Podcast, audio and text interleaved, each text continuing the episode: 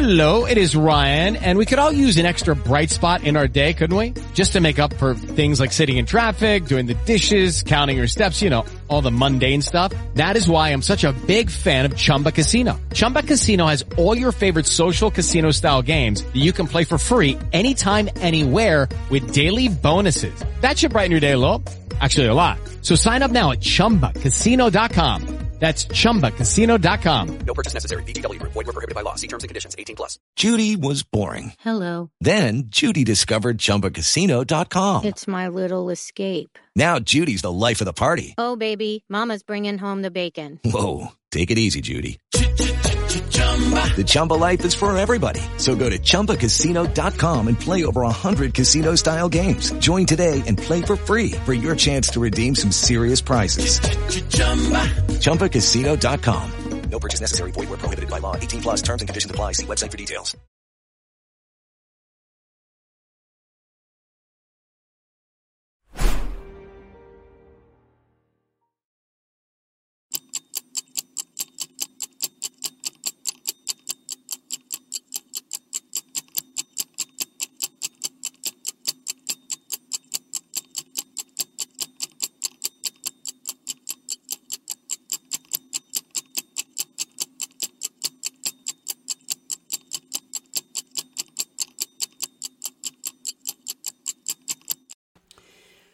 Como siempre, muchas gracias por estar aquí y por eh, compartir conmigo estos próximos minutos. Soy su amigo Pedro Feliz de Con y les saludo como siempre con gran entusiasmo en esta tarde, hoy martes. Quiero avisarles que el día de mañana estaremos volando a la Ciudad de México.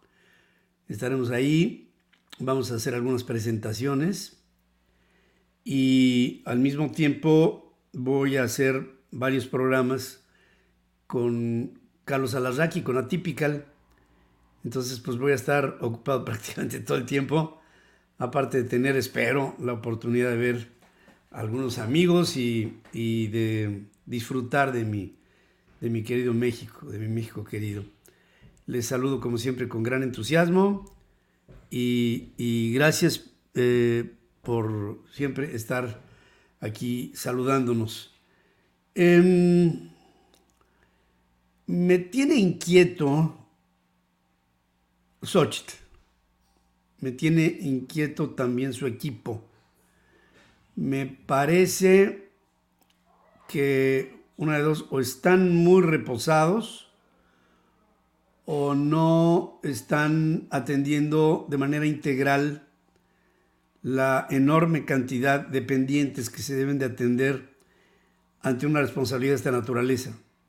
Se necesita una infraestructura que atienda, que no deje pendientes, que evite el que se cometan errores, que después puedan ser interpretados de una o de otra manera, por lo general dolosamente por muchos miembros de la prensa que están con el lado de Morena, ¿no? Por, por, por, por, pues, el simple la simple inercia del poder.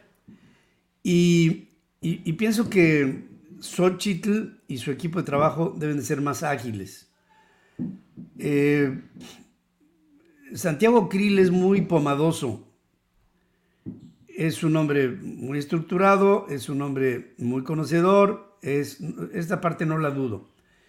Pero en este tipo de avatares políticos tienes que ser muy ágil, muy rápido, eh, muy sagaz, eh, tremendamente hábil para manejar un montón de variables. Y para eso, pues obviamente pues, no, puede haber una oficina de, de, partes ahí en la que todo lo tome Santiago Krill. Aunque sí puede formar con los partidos políticos una estructura, y se me hace que ahí empieza el primer problema. Yo creo que con este Frente Amplio por México eh, no hay una comunicación muy fluida entre los partidos políticos. Los partidos políticos son estructuras muy rígidas, muy eh, verticales y no están acostumbrados a las alianzas o por lo menos no están acostumbrados a este tipo de alianzas que se han creado como la de este frente en común. Entonces, pareciera como si el PRD tuviera su letanía, el PAN tuviera su letanía, el PRI tuviera su propia letanía, y cada quien la canta a su ritmo y en su modo. Y esto tiene que ser una suma de esfuerzos, no tiene que ser el esfuerzo individualizado de cada uno de los grupos políticos, tiene que ser una especie de red que se comunique y que pueda darle mucha más presencia a, a Xochitl, que por cierto, pues no tiene la ubicuidad ni la omnipresencia, pero sí hay un reclamo en muchos puntos, muchísimos, por, porque, porque, porque atienda a lo que se le está pidiendo en presencia y en atención.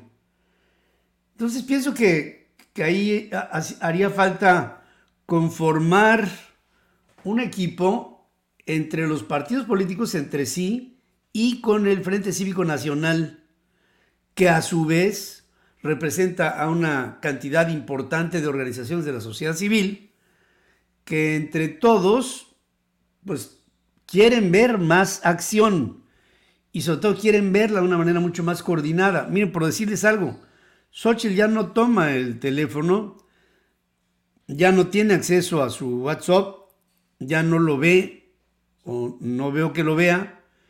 Y, al principio lo empezó a ver, pero en este momento la, tiene rebasada la enorme cantidad de compromisos que seguramente se le habrán agolpado. Ahora, yo no dudo que se le agolpen compromisos, yo no dudo que se le, que se agolpen eh, sugerencias, ideas, eh, aportaciones, eh, en fin, todo, pero debe de tener una especie de call center muy chiquito, muy reducido, pero muy eficaz, en el que sea una jerarquización de los mensajes. Tiene que haberlo, porque estamos enfrentando un animal que tiene muchos brazos con los servidores de la nación, que tiene mucho dinero, que tiene un enorme presupuesto, que tiene una coordinación en los estados de la República Mexicana, que tiene a los superdelegados en todo el país, que tiene al poder legislativo, que tiene aparte del Congreso en, todos los congresos locales en 23 estados gobernados por el, partido Morena. O sea, tienen tienen una infraestructura enorme y al tener una infraestructura así, el, el, Xochitl tiene que actuar en consecuencia con una mayor agilidad y además pues con un mejor estilo. Yo creo que ahí tiene que haber una reorganización y, y, yo hago votos porque si alguien que me esté viendo en este momento y pertenece a el grupo, el círculo cercano a Xochitl, decirle que urge una reorganización en la que se aprovechen los potenciales de los tres partidos políticos o cuatro, eh, si tomamos en cuenta a Nueva Alianza, eh, eh, los partidos políticos con las organizaciones de la sociedad civil. Es muy, muy, muy, muy, muy importante que se haga así. Eso por un lado. Por otro, em, quiero decirles que el próximo viernes sale el libro, el segundo libro eh, publicado por Elena Chávez. Está tremendo el libro, se llama El Gran Corruptor.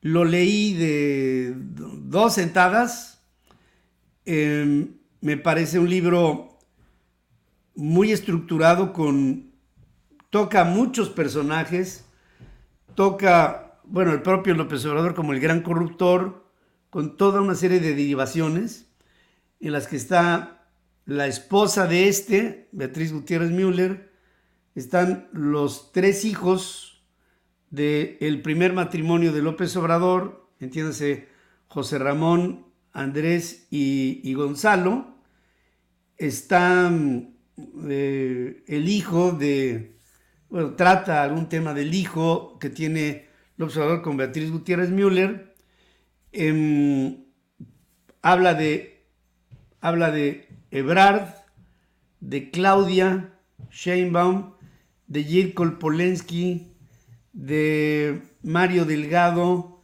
de Marcelo Ebrard, de Adán Augusto López, tremendo, le pegó un mandarriazo a Adán Augusto López. Me menciona, por cierto, por ahí me menciona en algún capítulo en el que eh, me cita como quien eh, hizo alusión a López Obrador como brujo y que practica la brujería y que la practica en Palacio Nacional y habla de lo que yo dije y lo que, y lo que fue su respuesta. Pero bueno, finalmente no aclaró nada. Habla de su religión, habla de sus creencias, habla de sus papás, de su papá y de su mamá, habla de eh, algunas estrategias de campaña, eh, unas formas tremendamente mm, inescrupulosas y cochinas de manejar el dinero, eh, cobros extraordinarios, cuotas, moches. Eh, el libro es un, es un compendio de un hombre que se ha dedicado por toda su vida a corromper, a ser corrompido y a corromper. Eh, desde sus épocas rijosas y de rebelde, cuando incendiaba pozos y le pagaban para que estuviera tranquilo, hasta las enormes provocaciones que ha incluso incidido eh, desde el gobierno. Habla de la ineficacia de las inversiones, habla de, de las inversiones que ha hecho sobre las grandes obras supuestamente que ha hecho el presidente de la República Em, habla de algunos publicistas que, incidieron en la, en la imagen de Mesías que tiene López Obrador.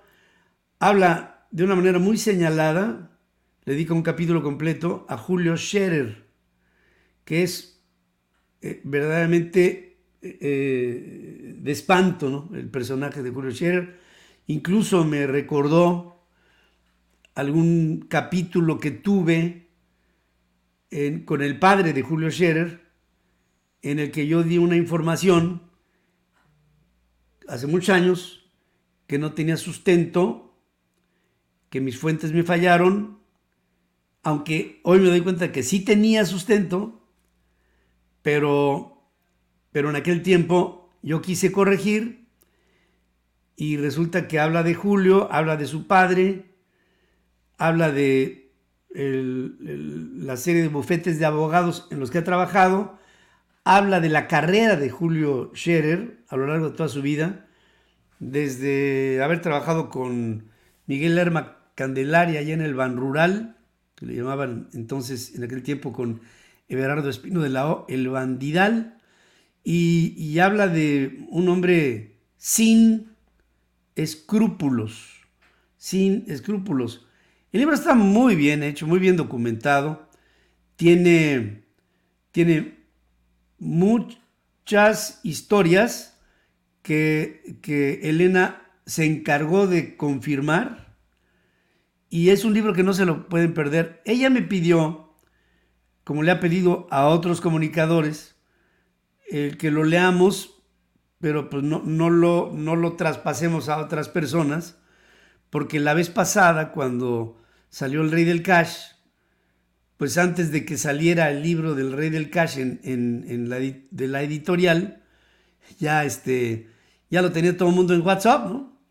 Y yo la entiendo, pues yo, pienso que uno también pues vive de lo que hace y, yo espero, y además lo espero con, mucha, con, un gran deseo, con el mejor de mis deseos, que este libro sea un bestseller pero no solamente que lo sea, o sea, no, solamente, por ejemplo, de la vez pasada, del Rey del Crash, muchas personas lo tienen, pero nadie lo lee. Y los libros son para leerse. Y, por lo que yo les invito a que cuando salga el viernes, va a salir el viernes el libro, este viernes, y se llama El Gran Corruptor. Habla de Nico, el, el chofer de, del observador, habla del papá de Adán Augusto López, habla de, de, de, de Oscar Mondragón, un estratega eh, cibernético que hizo a López Obrador y que lo dejó en ruinas. El López Obrador habla de, habla de muchas, muchas, muchas triquiñuelas que ha hecho este hombre a lo largo de toda su vida y, y de, y de lo que a él le redituó por muchos años el ser un rebelde con causa. ¿Y cuál era la causa? El poder, el dinero, el dinero cash. Eh, los hijos, bueno, no tiene usted una idea del enorme control que tienen sobre una enorme cantidad de actividades que el presidente lo sabe y, lo sabe perfectamente.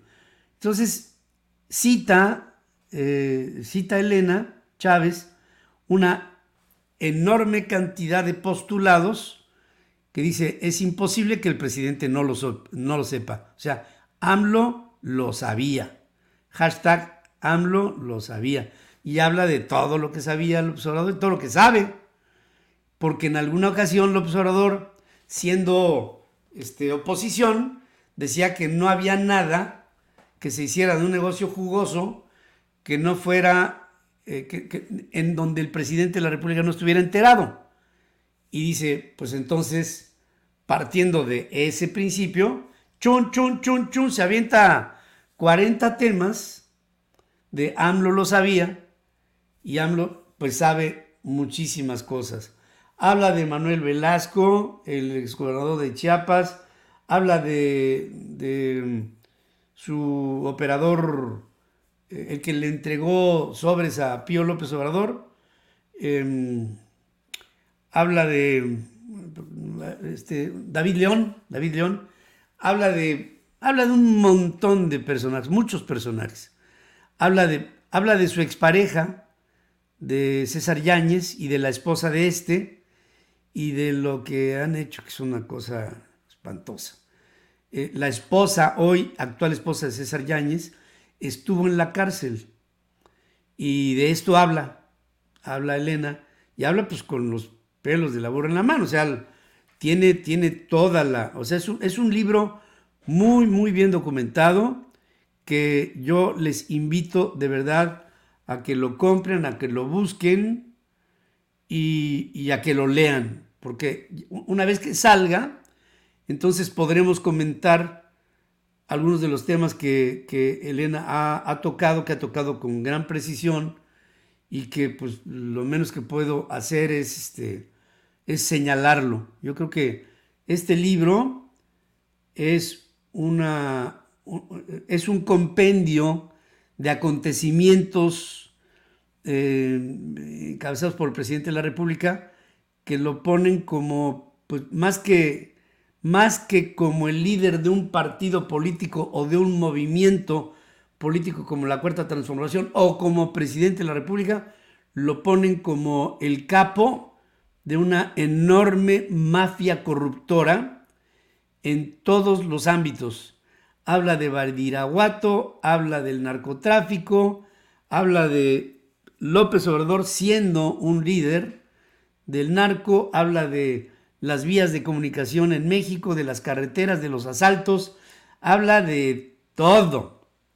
Y, y, y, yo lo único que puedo pensar, después de ver todo lo que ha hecho, eh, habla de cómo el, el dinero de, que se movió durante mucho tiempo en su campaña se, se, deposita, se, se, se guardaba en cajas de huevo y, y, habla de cuevas en donde, en donde se guarda el dinero.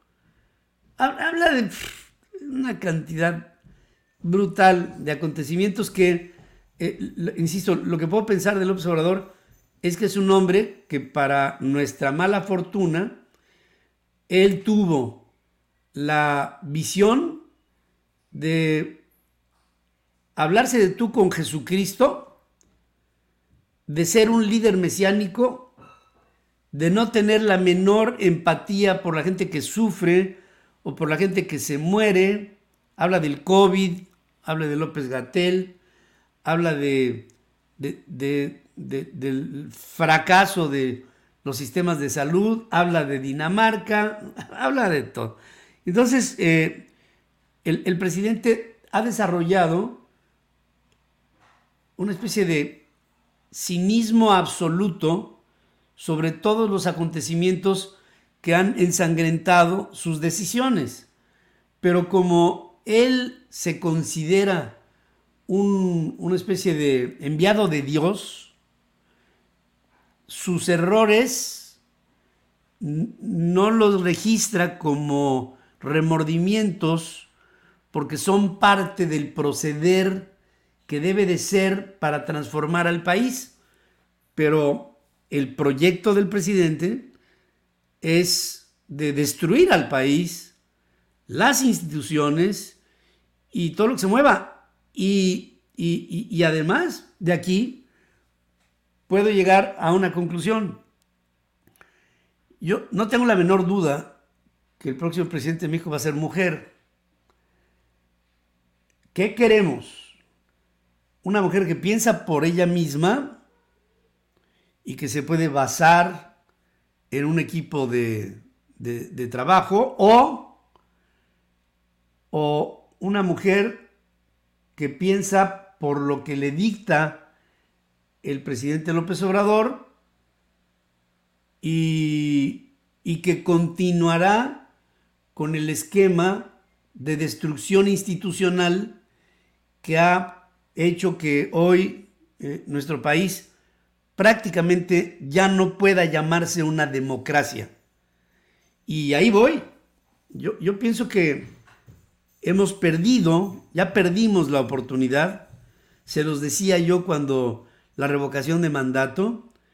Yo, yo, yo creo que ya no estamos en un tiempo en el que podamos decir que las siguientes elecciones serán legales. Yo estoy absolutamente convencido que las elecciones del 2 de junio van a ser asaz ilegales y que un hombre que instala en un país un sistema socialista comunista no puede salir por una vía democrática porque, porque está en su genoma el no reconocer las derrotas. López Obrador no, olvide, no reconocerá la derrota. Es por eso que necesitamos estar muy bien organizados porque tenemos que prepararnos para las elecciones y para el resultado, porque el resultado va a ser adverso. Desde ahorita se los digo. El resultado de las elecciones presidenciales del 2 de junio del año que entra va a ser adverso para la oposición. Aunque no lo sea, aunque gane Claud, aunque gane Xochitl Gálvez, aunque gane Xochitl Gálvez, el resultado va a ser adverso a Xochitl Gálvez. ¿Es así? O ¿sí ¿Lo pueden creer? Bueno, así es. Así va a ser. Y es mi obligación como comunicador el irlo diciendo para que estemos preparados para defender el resultado.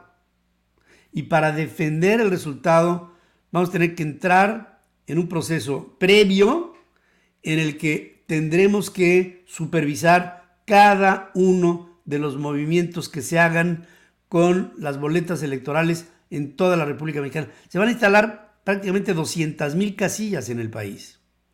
Se necesita una acción de la misma proporción para dividirnos el trabajo de lo que tendría que ser la supervisión de todo.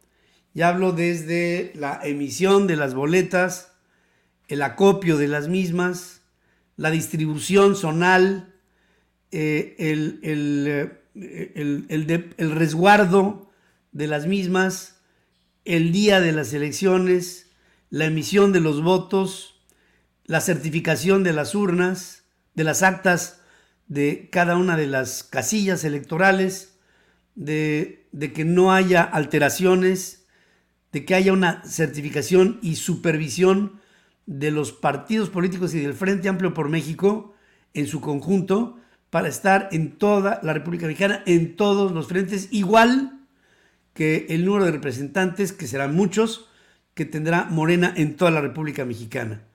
No debemos de olvidar que se va a echar a andar un aparato tremendamente sofisticado con miles y miles de servidores de la nación que van a darle al traste a la, a la pulcritud de las elecciones con la incidencia al voto, con la coerción al mismo, con, con la, eh, la inhibición, en algunos casos, de la emisión del mismo, previo a las elecciones. O sea, se van a ir a las casas, van a amenazar a las personas, van a condicionarles el voto, van a tratar de quitarles las, las credenciales de elector, va a haber muertos que votarán, va, va, a haber todo, va a haber todo.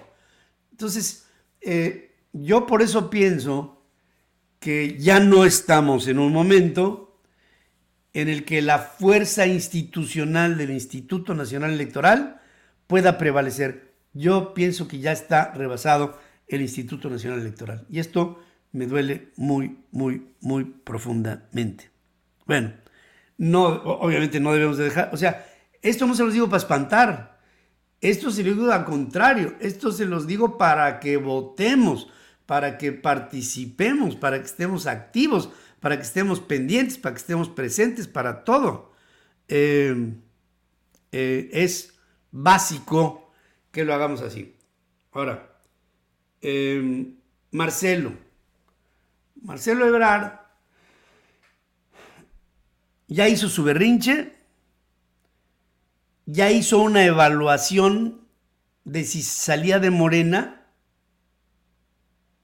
para irse a Movimiento Ciudadano y argumentó que no le gustaría, que no le hubiera gustado entrar a Movimiento Ciudadano para que se hiciera una contienda interna en Movimiento Ciudadano entre él, Marcelo Ebrard, y el otro muchachito, este, eh, el gobernador de Nuevo León. Em, no le gustó, ese fue su pretexto. Ahora, ¿cuál es la, la realidad? Si, si él hubiera hecho su rabieta y se sale de Morena, el presidente se lo, acá, lo mata. No sé si lo mate bien a bien o lo mate con información que lo pudiera matar. Pero estamos hablando de políticos sin escrúpulos. Y yo estoy seguro que el presidente ya tenía preparados los leños de la hoguera para quemar vivo a Marcelo Ebrard. Ahora, son fuerzas no equivalentes, porque una cosa es el presidente y otra cosa es ser aspirante, pero que tienen información. Marcelo tiene información del presidente y el presidente tiene información de Marcelo. ¿Son vulnerables el uno con el otro? Por supuesto que lo son.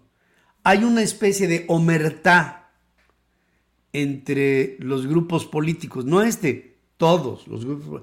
Y esta omertá es este silencio sepulcral que se tiene que guardar sobre asuntos que no atañen a nadie más, que, más, que a los que hicieron sus propias porquerías. Entonces, la omertá, en este caso, se hubiera roto en el momento en que Marcelo Ebrard hubiera optado por, por ceñirse a, a otro partido político de Morena. Entonces dice, se presenta y dice, ya estuve platicando con Claudia, Claudia fue mi compañera, y fue, este, fuimos, habla de eh, eh, compañía de gabinete, ella siendo jefe de gobierno y él siendo canciller mexicano. Y entonces dice, ya llegamos a un acuerdo y ella aceptó que hubo irregularidades que hicieron que prevaleciera su candidatura sobre la mía.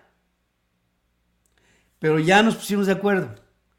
Entonces yo con lo que represento en todo el país, seré la segunda fuerza dentro de Morena.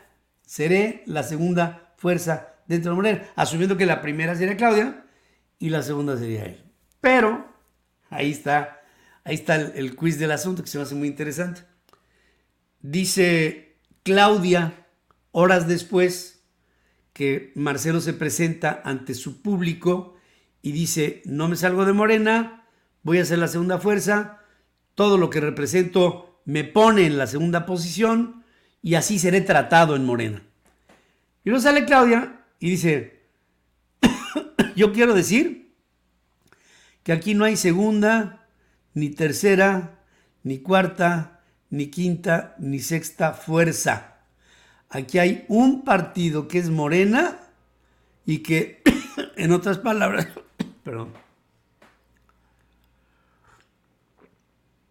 Hello, it is Ryan, and we could all use an extra bright spot in our day, couldn't we? Just to make up for things like sitting in traffic, doing the dishes, counting your steps, you know, all the mundane stuff. That is why I'm such a big fan of Chumba Casino. Chumba Casino has all your favorite social casino style games that you can play for free anytime, anywhere with daily bonuses. That should brighten your day a little. Actually, a lot. So sign up now at chumbacasino.com. That's chumbacasino.com. No purchase necessary. VGW Group. Void were prohibited by law. See terms and conditions. 18 plus. With the Lucky Land slots, you can get lucky just about anywhere. This is your captain speaking. Uh, we've got clear runway and the weather's fine, but we're just going to circle up here a while and uh, get lucky. No, no, nothing like that. It's just these cash prizes add up quick. So I suggest you sit back, keep your tray table upright, and start getting lucky. Play for free at LuckyLandSlots.com. Are you feeling lucky? No purchase necessary. Void where prohibited by law. 18 plus terms and conditions apply. See website for details. En otras palabras, lo que dijo Claudia, muy consentilito este que tiene de hablar, eh, lo, que dijo, lo que dijo Claudia es, aquí mando yo. Cuando en el fondo, sabemos que ni manda ella, ni Marcelo es la segunda fuerza. El único que manda en Morena, a ver si me queda claro el explicarlo, es López Obrador. Nada más. Es López Obrador la única fuerza que manda en Morena. Es por lo mismo que estoy absolutamente seguro que el presidente hizo un andamiaje para que en la transición él tenga la garantía de seguir gobernando. ¿Cómo? Agarrando a Claudia. ¿Cómo la va a agarrar? Mecanismos hay. Formas de quemarla como un bonzo, los hay. Formas, formas en las que si ella se indisciplina cuando tuviera, en caso teórico, la banda presidencial, habría mecanismos que la disciplinaran. Uno de ellos que se ocurre sería el ejército y las fuerzas castrenses. El hecho es que yo estoy seguro que López Obrador ya hizo un mecanismo candado para que siga gobernando él y como instrumentos de, de jale estén Andrés López Beltrán, Gonzalo López Beltrán y algún operador que pudiera ser Alejandro Esquer, que es el, el que le sabe todo Andrés Manuel, y otro que le todo a Andrés Manuel es César Yáñez. Entonces, por ahí, por ahí es por donde están las cosas, por ahí es donde lo veo. Eh, es el diablo. Es el diablo. Le dimos la fuerza, le dimos el poder y tiene a todos cooptados, a todos. Quiero decir algunas palabras con respecto a Dante Delgado. Dante Delgado, por su ambición, es despreciable. Me, me causa aversión tener que hablar de Dante Delgado. Porque le valió un verdadero reverendo cacahuate el país con tal de mantener él sus cuotas de poder. Y se quedó como el perro de las dos tortas. Una que seguramente tendrá que decir en algún momento que no va a él como candidato, porque no levanta ni un suspiro como candidato. Y dos, porque estuvo que quedar con Samuel García. Que Samuel García se me hace que es un chamaco caguengue, insulso, estúpido, ignorantón, que por cierto ahora se está yendo como candidato y resulta que hay un vacío de poder en el estado de Nuevo León cuando en un momento hubo dos gobernadores y ahora hay el riesgo de que no haya ninguno porque la Suprema Corte de Justicia de la Nación echó para atrás la nominación de quien el Congreso había tomado como decisión y al mismo tiempo de aquella que tomó como decisión el propio Samuel García. O sea, no hay nada en Nuevo León. Esta es la clase de chamaco pendejo, como es Samuel García. O sea, deja el Estado, le vale un comino, no hay gobernador, en este momento no hay nada. Una situación que yo nunca, y miren que hemos visto momentos difíciles, nunca había yo visto una situación en la que un gobierno se quedara, un gobierno estatal se quedara acéfalo ante las pretensiones de este cabrón para irse a buscar una, una candidatura a la presidencia de la República. Que lo único que va a hacer este pobre mamarracho de Samuel García va a ser tratar de dividir, hombre, ayer en un chat de gente que yo considero inteligente, uno de los miembros del chat dice, pues yo voy todo con Samuel, me lleva a la recontracha. O sea, ¿vas con quién? Con Samuel. ¿Y a honras de qué? Pues que es joven y que la... Es un pobre chamaco pendejo. Perdón que lo diga así, pero es que no, no hay otra descripción. Además, la palabra no es tan mala. Es aquello que pende, que cuelga porque no hace nada. Es un pendejo. O sea, es un chamaco que dice que va a llevar el modelo de Nuevo León a toda la República Mexicana. Yo creo que diga cuál ha sido el modelo que ha hecho Nuevo León. El señor. Y sobre todo, que está llegando, voy en contra de Morena, para que mañana le den un premio y este chamaco caguengue se vaya de secretario de... Bueno, si ya Luisa María Alcalde, secretario de Gobernación, pues ya cualquiera puede ser secretario de Gobernación o secretario de lo que se le pega la gana y que lo llenen de dinero. Porque después de todo, todo se sigue manejando así, con dinero, con posiciones políticas y con la comercialización de las mismas. Todo para López Obrador. Todo para López Obrador. Todas las posiciones para López Obrador. Ahora, en todo esto hay otro ingrediente, que es el narcotráfico. El presidente acaba de ir hoy a Badiraguato. Es la sexta ocasión que va ahí. Dice que va porque es un muy, dice? Porque es muy mi gusto. Que dice que va a Badiraguato porque es muy su gusto. Y porque, dice, a, a mí no me gusta estigmatizar a un lugar de gente buena. Dice, el hecho de haber nacido en Badiraguato o de vivir en Badiraguato no te hace una gente mala. No, no, pues si nadie ha dicho eso. No, lo que sí sabemos es que ahí está el control de un cártel vivo en el que Ovidio, el chamaquito, el ratón, pues no tiene nada que hacer en contra de Iván Archibaldo, que es el capo de ICAPI, que sí está en una posición de gobierno. Entonces, vuelve otra vez el presidente, va a Badiraguato y a mí, se, digo, hay cosas que no se pueden ocultar y el presidente no puede ocultar cuando va a algún lugar. Si fuera por él, iría en una absoluta secrecía. Pero tarde que temprano te enteras y entonces pues sale peor, sale junto con pegado. Entonces, el hombre fue a Badiraguato otra vez y todo apunta que el narcotráfico y el presidente se están poniendo de acuerdo. ¿Para qué? Para operar un megafraude en el 2024. Algunas cosas que empiezan a sonarme muy feo. Por ejemplo, el segundo de bordo de Zapopan, en términos de seguridad, fue masacrado el día de ayer. Llegó a un restaurancillo por ahí en la mañana, después de ir al gimnasio, y lo mataron.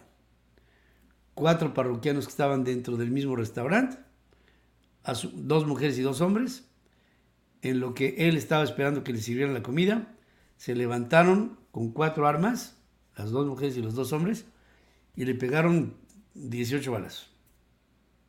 Lo dejaron hecho un cisco. ¿Mensajes? Pues sí. ¿Mensajes? Sí. Sí se dan mensajes y los mensajes se dan así. Es un segundo en el ámbito de Pablo Lemus, que estaría buscando por parte del Movimiento Ciudadano el gobierno del estado de Jalisco. Pero no debemos de olvidar que Morena está reagrupándose a través de este señor Lomelí, que es otro pillo, que también menciona eh, Elena Chávez en su libro del gran corruptor, eh, es eh, un tipo que ha envilecido al Estado siendo superdelegado del presidente de la República ahí. Entonces, la situación empieza a hacerse tensa y yo sigo pensando que estas elecciones van a ser violentas. Violentas por el tono, violentas por la confrontación, violentas por la forma. Va a ser una elección que mm, va a tener ese sello. Me, me preocupa profundamente porque hay muchos candidatos a muchos puestos de elección popular que van a ser forzados por la delincuencia para dimitir. Algunos lo harán por miedo, algunos se van a embravuconar y a lo mejor se van a quedar y entonces van a venir las consecuencias de que no hagan caso. Así sucesivamente creo que lo que está sucediendo empieza a hacerme un, una especie de caldo muy gordo, un hervidero muy complicado de variables que, que no, no, no me están gustando nada. Y que vuelvo al principio de lo que hemos venido platicando aquí. Yo a la oposición la veo muy desmadejada, muy desvinculada. Yo he visto muchos comentaristas que han hablado mal de Xochitl. Y yo quiero ser muy claro en mi postura. Yo creo en Xochitl. Yo voy a votar por Xochitl. Yo creo que una mujer debe de gobernar nuestro país con esas características, con las de Xochitl. Yo creo que si se hacen las cosas bien, Xochitl puede y debe ser una fuente muy importante de inspiración y de imán que podrá traer a muchas, a innumerable cantidad de organizaciones de la sociedad civil y grupos para, para hacer entre todos un frente, un bloque inquebrantable hacia la victoria. Pero, pero pues que se muevan, que se muevan de una manera más, más ágil. Entonces la situación se ha venido, se ha venido definiendo. Yo eh, seguimos compartiendo en este momento la, la, la pena y la desesperación por una tragedia que tenemos sangrante en el país y de la que sigue sin ser atendida, que es Acapulco. Hoy el grupo Mundo Imperial, encabezado por Juan Antonio Hernández, querido amigo, eh, aclaró y dijo que, desmintiendo al presidente de la República, que no es posible que tenga un número de cuartos determinado, hablaban de 700, para el mes de diciembre. No es posible. Eh, Juan Antonio dice que lo que estará empezando a funcionar de Mundo Imperial será a partir del primero de febrero. O sea que olvídense la temporada de vacaciones decembrinas. O sea, Acapulco, no. Hay algunos hoteles y, y hostales que están, están abriendo como, como como especie de posadas, ¿no? Como lugares con poquitos cuartos, pero pues, pues que por lo menos este, operan. Eh, algunos de ellos son, mm, miren,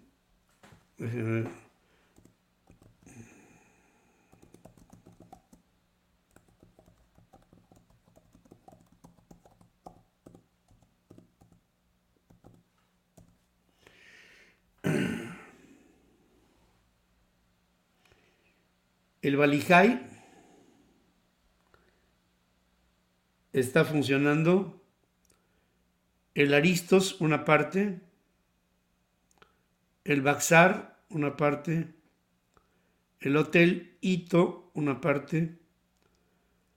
Hotel Casa del Lirio, una parte. El Hotel Mexicano, una parte. El Hotel Alba, una parte el Ashley, también una parte, el María Eugenia, son habitaciones de 44 dólares la noche. Em, hay algunas casas que se están empezando a, a, a, poner a disposición de gente que quiera ir, estar en Acapulco tener un lugar con aire acondicionado y poder asistir a su departamento que ha sido destrozado. Entonces muchos dueños de departamentos eh, no tienen, o sea, quieren arreglar su lugar, tienen que ir a contratar gente, tienen que ir con algún arquitecto, tienen que, y, y no tienen a dónde quedarse, no tienen cómo operar, no hay personal, y en este momento el personal se lo están llevando las compañías más grandotas. Hay una gran cantidad, enorme cantidad de edificios de condominios que pues cada quien tiene un departamento. Algunas asociaciones de colonos se están poniendo de acuerdo para contratar personal y abarcar por partes, por etapas, los daños de los edificios, empezando por los indivisos y después entrando ya a los departamentos, pero pues estamos a 17 días del evento, o sea, eh, esto está todavía muy en ciernes, no hay, hay una organización. Sigue habiendo un control estúpido del gobierno federal, sigue habiendo una eh, sobrevigilancia del ejército, pero yo quisiera que fuera para mantener el orden. Pero no es para eso. Es para mantener a raya a los que a los que queremos aportar para que no llegue ayuda que no sea bajo la supervisión y potestad del gobierno, del supremo gobierno de la República, con la cabeza del águila bicéfala del emperador. Eso es lo que quiere este idiota de Palacio Nacional. Es lo que quiere. Eh, la indolencia a todo lo que da, el presupuesto otra vez sigue en cero, la atención a las personas que como agrupaciones desde Acapulco han ido a la Ciudad de México ha sido cero. Y yo no creo que sea posible tanta indolencia de esta gente es, es impresionante. Me, deja, me deja este presidente con una sensación de que verdaderamente el hombre está empeñado en acabar con México. Su cinismo, su falta de responsabilidad, su inoperancia, su falta de sensibilidad, por el dolor humano, su falta de previsión, su falta de organización, su falta de todo. Este hombre no tiene escrúpulos para gobernar, no los tiene, no le importa. Y lo que le sigue importando al presidente es su persona, su personalidad, su imagen, que, caray, cualquier otro, cualquier otro presidente de la historia de México, con todo esto que ha hecho este presidente, ya hubieran, ya, ya lo hubieran destituido. Y este señor sigue ahí. Viene ya el camino hacia el final del año. Mañana entramos en la primera quincena de noviembre. Terminamos la primera quincena de noviembre. Solamente nos quedan pues la otra mitad y diciembre y, y en diciembre pues no sabemos qué vaya a pasar. Pienso que tiene que cobrar mucha fuerza la sociedad mexicana. Hay que decir que el día de ayer se cumplió un año de la Marcha Rosa, 13 de noviembre del año 2022, que demostró y nos demostramos como mexicanos que podemos organizarnos para, pues, para hacer para hacer activismo político y para, y para reaccionar ante un gobierno eh, dictatorial como este. Reaccionamos. Obviamente nuestro movimiento fue minimizado, pero después vino una segunda oleada el, el 26 de febrero de este año ya, y, y estamos por, por ver pronto una tercera ola de la ola rosa. Y solamente quise mencionar el aniversario del 13 de noviembre ayer con respecto a hace un año, ya que para mí estas dos manifestaciones, 13 de noviembre y 26 de febrero, han sido las, las dos manifestaciones más comprometidas, más intensas, más fuertes, hablo de fortaleza social, que se han presentado en la historia de México. Eso no lo debemos de minimizar, al contrario, debemos de tenerlo muy presente por el potencial de lo que viene. Que no nos agarren distraídos. Si se presentan ahora entre las fiestas de fin de año y las posadas, si se presentan eventos que llamen a la solidaridad de la sociedad mexicana, atendámoslos. Estemos pendientes de los mensajes.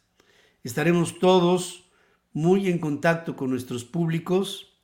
Ah, por cierto, ya no recuperé, porque no recuperé, pero del, del Twitter que tenía en Central FM, ese Twitter ya ahora es Pedro Ferriz C. Pedro Ferrice es mi Twitter. Pedro Ferrice es un Twitter premium. Y entonces ahí puedo, este, puedo meter muchas cosas. De los casi 5 millones de seguidores que tenía mi cuenta, este, este Twitter tiene 43 mil por ahí. Eh, no me importa volver a empezar porque pues tenemos muchas cosas que hacer de aquí a fin de, a fin de este sexenio muchas, muchas cosas que hacer, mucho por lo que luchar, eh, mucho que aprender. Entonces ya tengo entre mi Twitter, estoy trabajando en tres, en tres este, plataformas. Bueno, en esta, por supuesto, en YouTube, pero estoy trabajando en el Twitter, Pedro Ferrice. Estoy trabajando en, en el Facebook, que es Pedro Ferriz de Con Oficial. Y estoy trabajando en TikTok, que es arroba ferris de con, arroba ferris de con. Esos son los lugares a donde, a donde estoy poniendo mi mayor hincapié y atención. Les pido a todos que hagamos grupo, que pasemos la voz. Acuérdense, Twitter, Pedro Ferice, eh, Facebook, Pedro Ferice con oficial y el, eh, el TikTok es arroba de con. Estos tres son mis espacios aparte de este, que me honra, de este canal de, YouTube.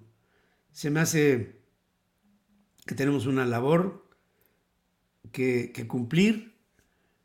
Em, me siento eh, con una enorme vitalidad, con muchas ganas de, de, luchar por México estos próximos meses. de, de restituir todo lo que se le ha quitado a nuestro país, que ha sido mucho, y,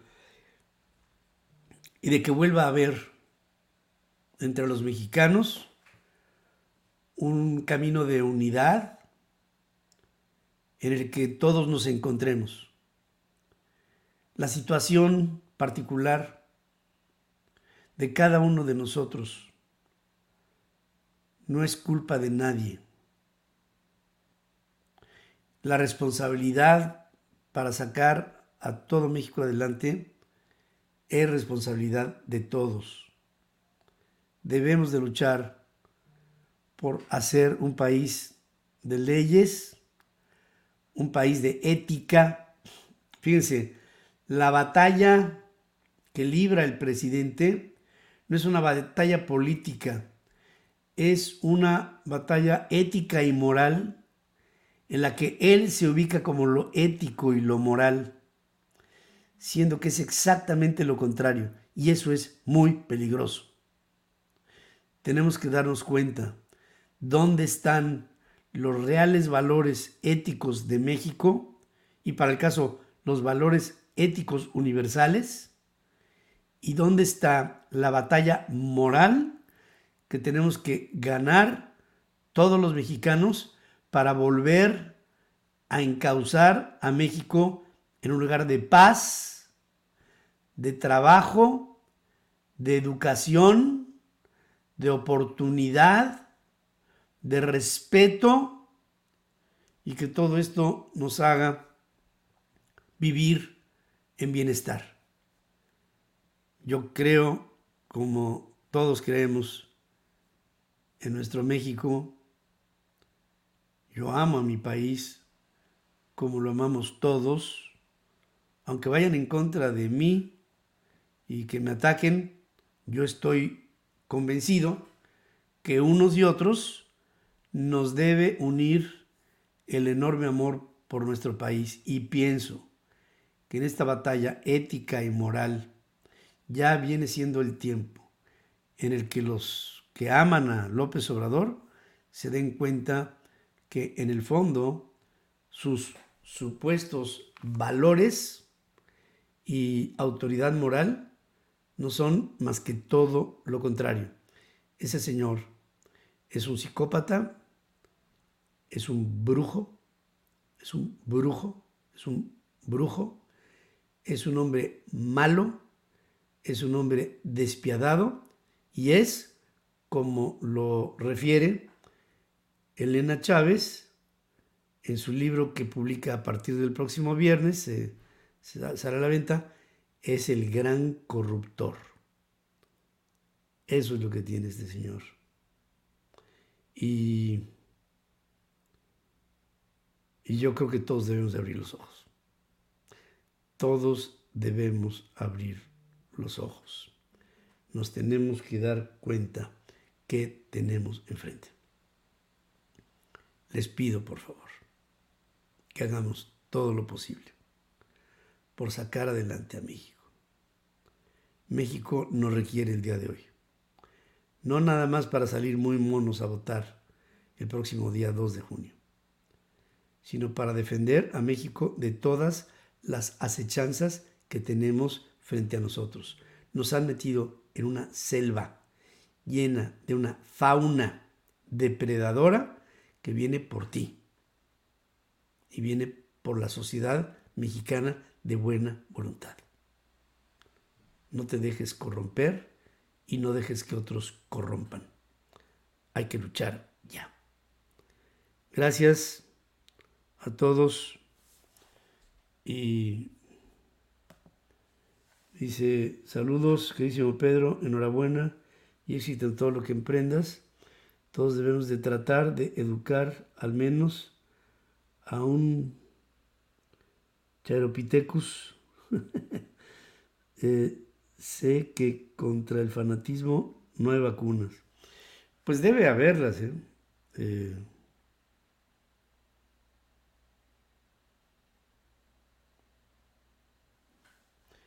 a ver aquí este dice esta, este posicionamiento dice Confiésate, Pedro, echas mucho choro. Lo quise poner payaso político porque te quiero ayudar. Mira, echas de echar es sin H. Digo, la primera, ¿eh? no esa vas a quitar las dos. Hechas es hechas. Hechas. Eh, no es hechas porque este hechas es de eh, hechas en México. No de hechas mucho choro. Entonces te lo quise, te quise dar una pequeña manita para que este, pues para que sepas, ¿no? Digo, una aportación pequeña que digas tú, mira, esto lo aprendí de Pedro Ferriz de Con, ya que asumo, payaso político, que nunca fuiste a la escuela. Marcelo sabe que o se alinea con AMLO o se arriesga a la cárcel. Pues sí, ahí sí, no puedo más que coincidir contigo. Bueno, queridos amigos, ya me comí el tiempo, les dejo a ustedes en la presencia de Adriana Branif, Adriana Branif que estará con ustedes, y después estará mi Dore Ferriz, con lo mejor de Dore Ferriz, a las 20 horas tiempo del Centro de México. Gracias, gracias. Eh, nos veremos en México, Dios mediante, a partir del día de mañana. Hasta entonces.